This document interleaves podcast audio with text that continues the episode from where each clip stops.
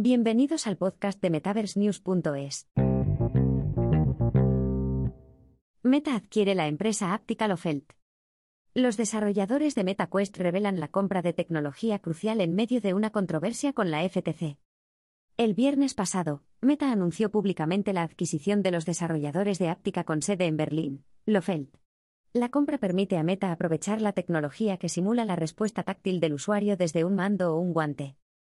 La compra de Lofeld permite a Meta redoblar su investigación áptica de cara al lanzamiento propuesto para octubre del próximo dispositivo Quest.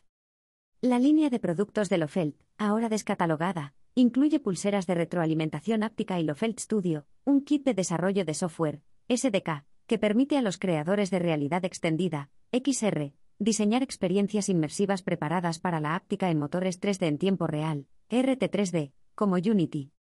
En una declaración realizada meses antes del anuncio de la adquisición por parte de Meta, Lofelt explicó que la empresa se adentra en una nueva aventura tras la retirada de sus productos el 7 de julio. La empresa añadió. Hemos disfrutado trabajando con todos vosotros en nuestro primer producto, el Baslet, nuestros actuadores ápticos de bobina de voz de banda ancha, y recientemente construyendo nuestras aplicaciones de diseño áptico en plataformas de escritorio y móviles. El movimiento se produce tras los planes de Meta de desarrollar controladores ápticos para sus próximos auriculares XR. La División de Investigación y Desarrollo, I+D, de la empresa con sede en Menlo Park, Reality Labs, está creando varias soluciones ápticas para avanzar en la interacción persona-ordenador, como guantes ápticos y hardware de electromiografía, EN, que detecta los movimientos musculares. Nueva adquisición en medio de la represión de la FTC. El último anuncio de adquisición se produce después de que la Comisión Federal de Comercio, FTC, bloqueara a finales de julio la compra por parte de Meta de la aplicación inmersiva de fitness y bienestar Within.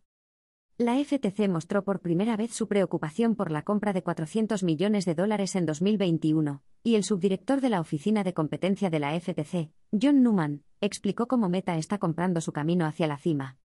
Los representantes de la FTC están trabajando para convencer al Tribunal de Distrito de Estados Unidos para el Distrito Norte de California de que bloquee la compra en curso para evitar que se limite la innovación de XR y la competencia en el sector. Hoy, Meta ha accedido a suspender la compra de Widin hasta el 1 de enero de 2023, o hasta que la FTC bloquee oficialmente el acuerdo.